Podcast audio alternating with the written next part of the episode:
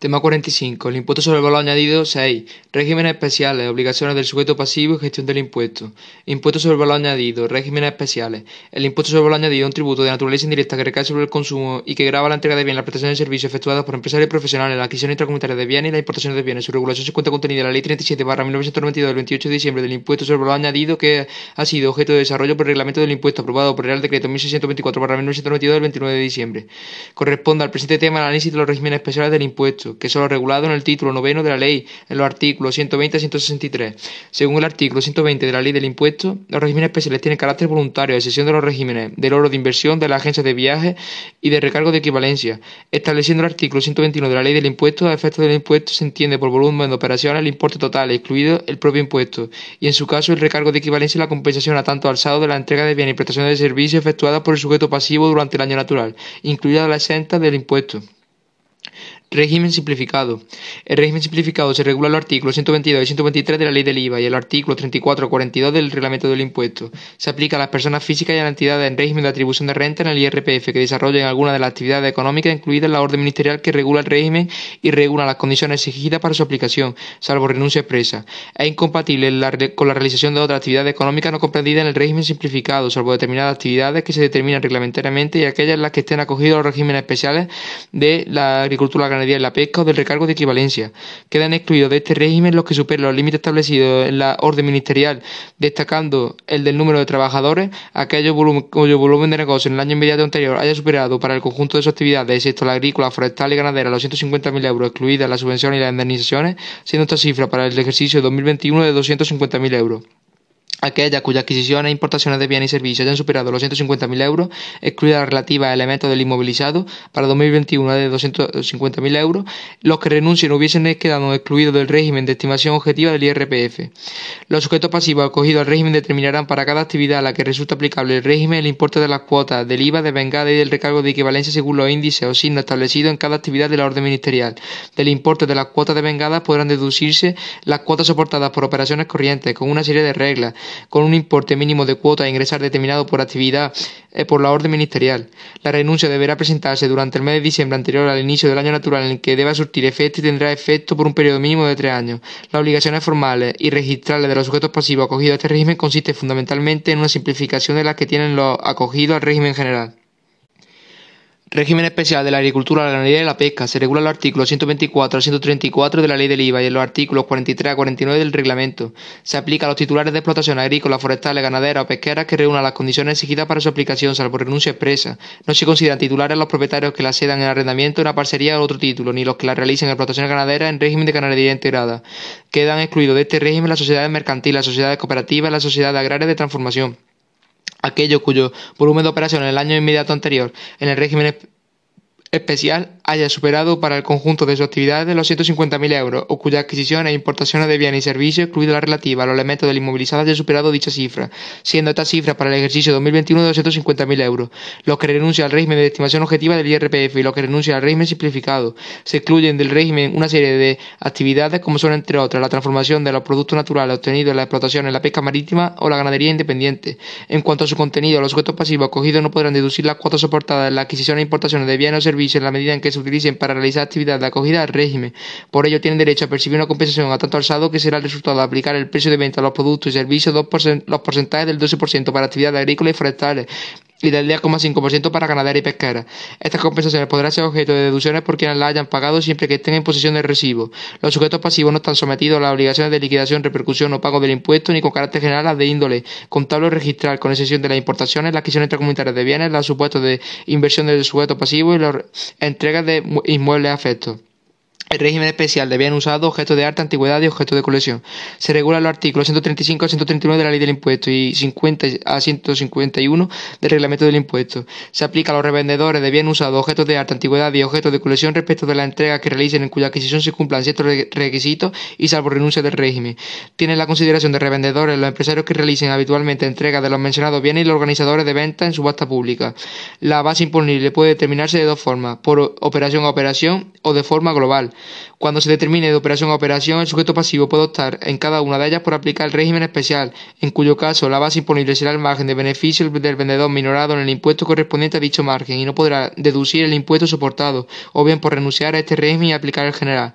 Cuando se determine de forma global, la base será el margen de beneficio global del revendedor para el periodo de liquidación minorado en el impuesto, pudiendo solo aplicarse a los bienes enumerados en la ley y al autorizado en el Departamento de Gestión de la Agencia Estatal de la Administración Tributaria previa solicitud. Se exige llevar un libro de registro distinto para anotar una y otra operaciones. En la factura no se puede consignar separadamente la cuota repercutida, teniéndose comprendida en el precio global. Régimen especial aplicable a las operaciones de oro de inversión. Se regula en los artículos 140 y siguientes de la ley del impuesto. Es un régimen de aplicación obligatoria de exención.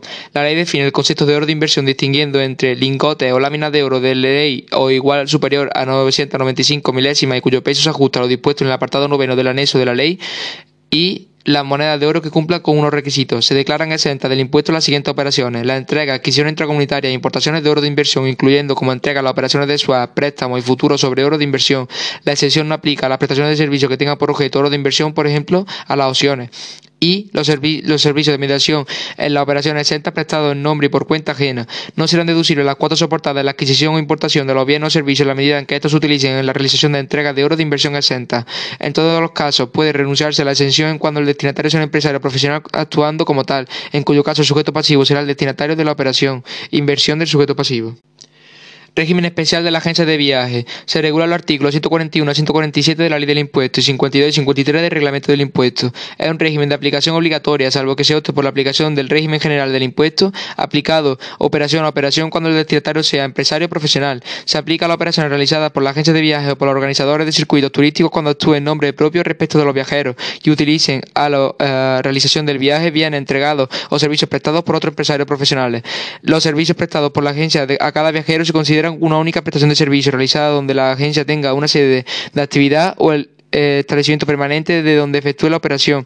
Esta prestación de servicios estará totalmente exenta cuando la entrega o los servicios se realicen fuera de la comunidad y cuando se realizan parcialmente fuera estará exenta proporcionalmente. La base imponible es el margen bruto de la agencia de viajes, que es la diferencia entre el importe cargado del cliente, excluido el impuesto, y el importe efectivo, eh, impuesto incluido de los bienes y servicios adquiridos de la agencia utilizados en la realización del viaje y redunden directamente en beneficio del viajero. Los sujetos pasivos no están obligados a consignar en factura separadamente la cuota repercutida entendiéndose comprendida en el precio global. Régimen especial del recargo de equivalencia. Se regula los artículos 148 163 de la Ley del Impuesto y en los artículos 54 61 del Reglamento del Impuesto. Es un régimen de aplicación obligatoria por los comerciantes minoristas que sean personas físicas o entidades en régimen de atribución de renta en el IRPF. Se consideran comerciantes minoristas quienes realicen habitualmente entregas de bienes, muebles o semovientes sin haberlos sometido a proceso alguno de fabricación, elaboración o factura por sí mismos o por medio de terceros, siempre que la venta de tales bienes en el año inmediato anterior realizada en particulares o a la Seguridad Social y su entidad gestora colaboradora supere el 80% de sus ventas totales. Este régimen supone que en las compras los proveedores repercuten a los minoristas el impuesto más el recargo de equivalencia, no pudiendo los minoristas deducir el impuesto soportado en las mismas. En las ventas que realizan, los minoristas repercuten el impuesto a sus clientes, pero no en el recargo. En ningún caso se aplica a una serie de bienes como los vehículos, embarcaciones, joyas o materiales de construcción. El tipo de recargo es con carácter general del 5,2%, siendo del 1,4% para los, clientes, los bienes que tributen el tipo del 10% y del 0,5% para los que tributan al 4%. Para la labores del tabaco es del 1,75%. Los sujetos pasivos no estarán obligados a efectuar la liquidación ni el pago del impuesto con determinadas exclusiones y no tienen obligación de emitir facturas por las ventas, excepto cuando el destinatario lo solicite y salvo que tributen en régimen de estimación directa en el IRPF.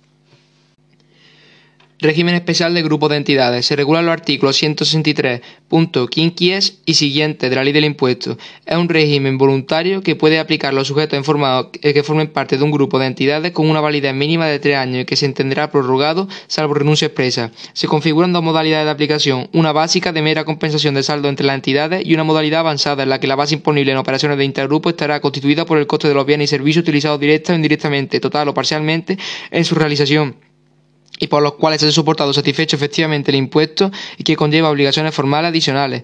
En ambas, cada entidad ejercitará individualmente su derecho a la deducción de las cuotas soportadas y, presentará sus autoliquidaciones. La entidad dominante presentará la autoliquidación agregada correspondiente al grupo, procediendo el ingreso o la solicitud de compensación o devolución.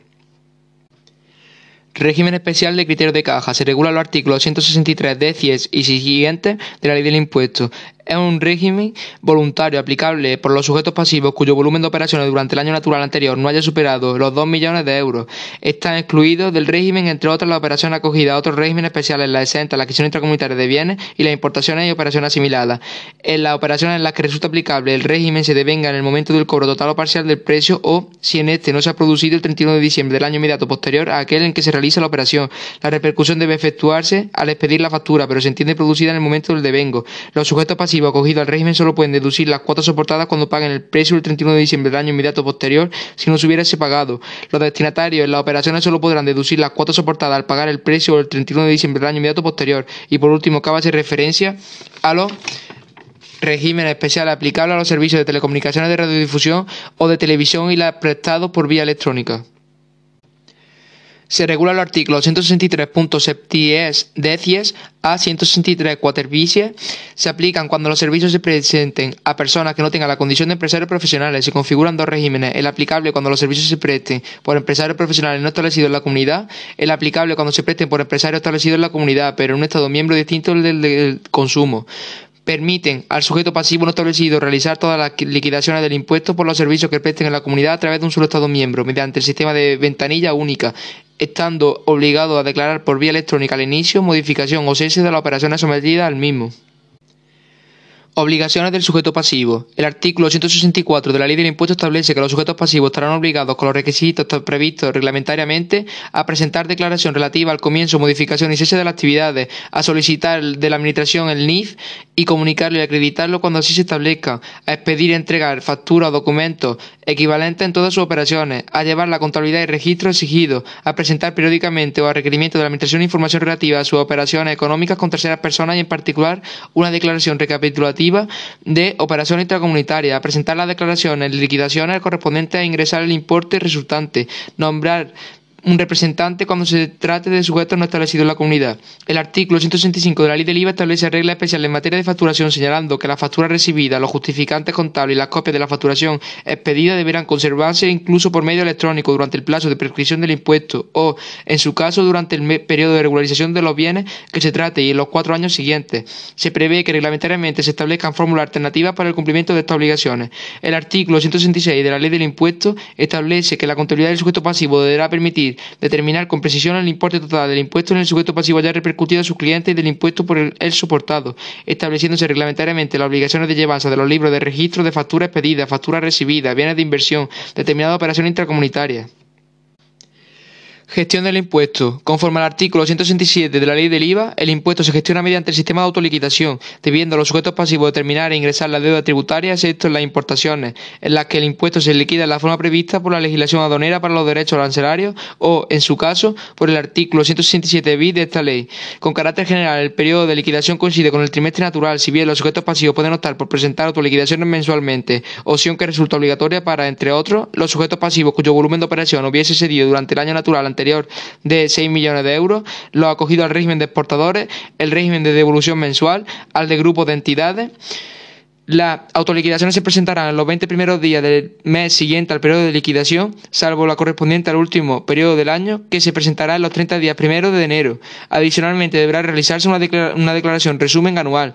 El artículo 167 bis IVA eh, faculta a los órganos de gestión tributaria para girar las liquidaciones provisionales que procedan y el artículo 168 de la ley del IVA prevé que, en caso de que el sujeto pasivo incumpla el deber de eh, autoliquidar el impuesto y no atienda al requerimiento de la administración, practicará liquidación provisional de oficio en base a los datos antecedentes, elementos, signos, índices o módulos de que disponga.